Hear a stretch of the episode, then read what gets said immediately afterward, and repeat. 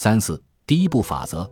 有一次，我和真打视频电话，我说我想有一天能带家人去洛杉矶旅行。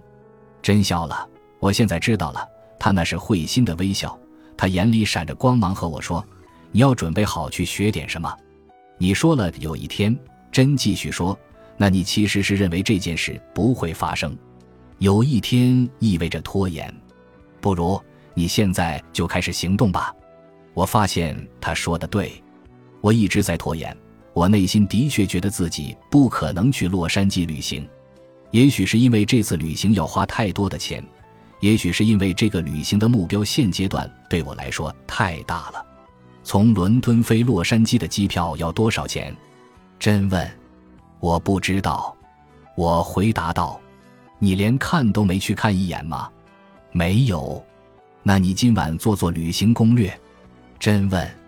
真接着解释道：“如果你说自己想要什么，想实现什么，但是用到了‘有一天’之类的词汇，那么其实你是在阻止自己完成目标、实现梦想。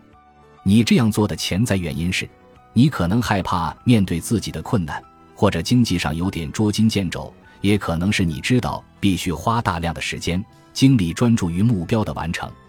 就好比我说了好几年想写一本书。”但是我花了一年多时间才真正强迫自己坐下来，写好方案。为什么呢？因为我知道写书对我的精神、情感、智力都是个巨大的挑战。还有最关键的是，我拖了很长一段时间才决定开始走出第一步，为我的新书提案动笔。去洛杉矶一事也是如此。现在我准备迈出第一步，我听从了真的建议，开始研究航班信息。住宿方案以及游览路线，我保存了相关信息，并设置了航班提醒。这样一来，洛杉矶之旅就显得真实了。几个月后，我们第一次预定了去洛杉矶的机票和酒店。有各种各样的因素促成了这次的洛杉矶之旅，稍后我会一一解释。但是我可以向你保证，如果我并没有迈出第一步查询航班，那么我现在可能还坐这儿。口中念叨着：“有一天我要去洛杉矶。”说实话，我已经连续三年在心愿板上贴出东京的图片了，但是我到现在都还没有开始迈出第一步。我会坐下思考，为什么我还没有迈出第一步？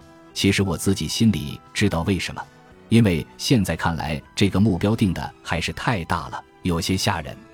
同时，我也知道，如果五年后再回头看，发现自己还没有去过东京，那时的我也会觉得自己是个失败者。有些人总是胸怀梦想，却从来不采取行动。我不希望自己成为这样的人，也不希望你们成为这样的人。第一步法则就是放弃有一天的想法，今天就采取行动去实现目标。你只要简单的朝着你的目标，在现实中迈出一步就好了，不用管是哪一步。决定要写书并出版的时候，我做的第一件事就是在社交媒体上发布了一篇文字。我写道：“我要写本书，想找图书代理商，有人推荐吗？”几个小时之内，我就收到好几份推荐名单。我联系了他们，事情很快开始运转起来。许许多多的第一步法则都和做研究有关，除非你进行了可靠的研究。不然，你的目标就会像空中楼阁一样虚无缥缈。号码、数字、联系人以及邮件，这些具体细节会把梦想带进现实。他们不仅能提供实际有用的信息，让你可以采取下一步行动，还能让你真正明白自己是在为什么而努力。一旦你做过研究，知道了自己的目标，你就会获得更清晰的心愿路线图。你的大脑需要朝着什么具体目标去努力？下一个步骤或确定要实现的数字，你瞧瞧，大脑已经在后台默默开展工作了。进行研究这一行为是一种兑现承诺的表现，不仅是对自己和潜意识的承诺，也是对你身边人的承诺。你的美好愿望从白日梦升级为可以，而且很有可能实现的目标，同时。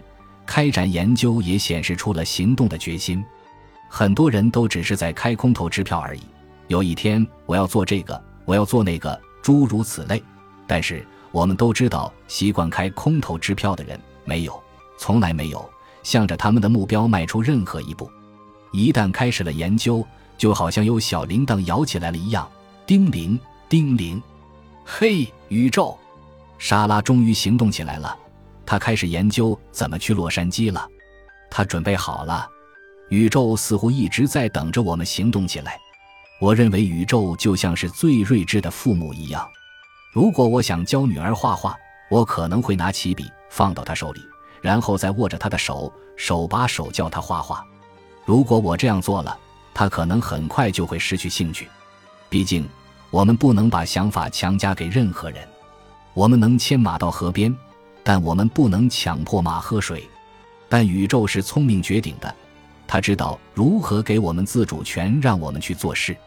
他不会为我们做好，但是他会引导我们，为我们打开大门，帮助我们去实现。他会过来，在我们身边留下一支笔，然后等着看我们是否会去瞧瞧那支笔，最后拿起那支笔。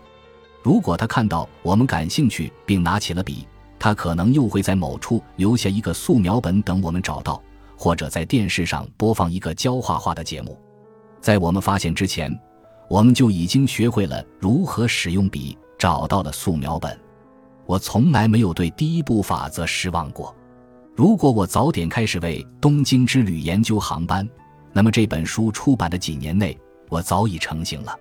事实上，为了犒劳自己成功出版图书，我现在就着手研究并开启我的东京之旅。本集播放完毕，感谢您的收听，喜欢请订阅加关注，主页有更多精彩内容。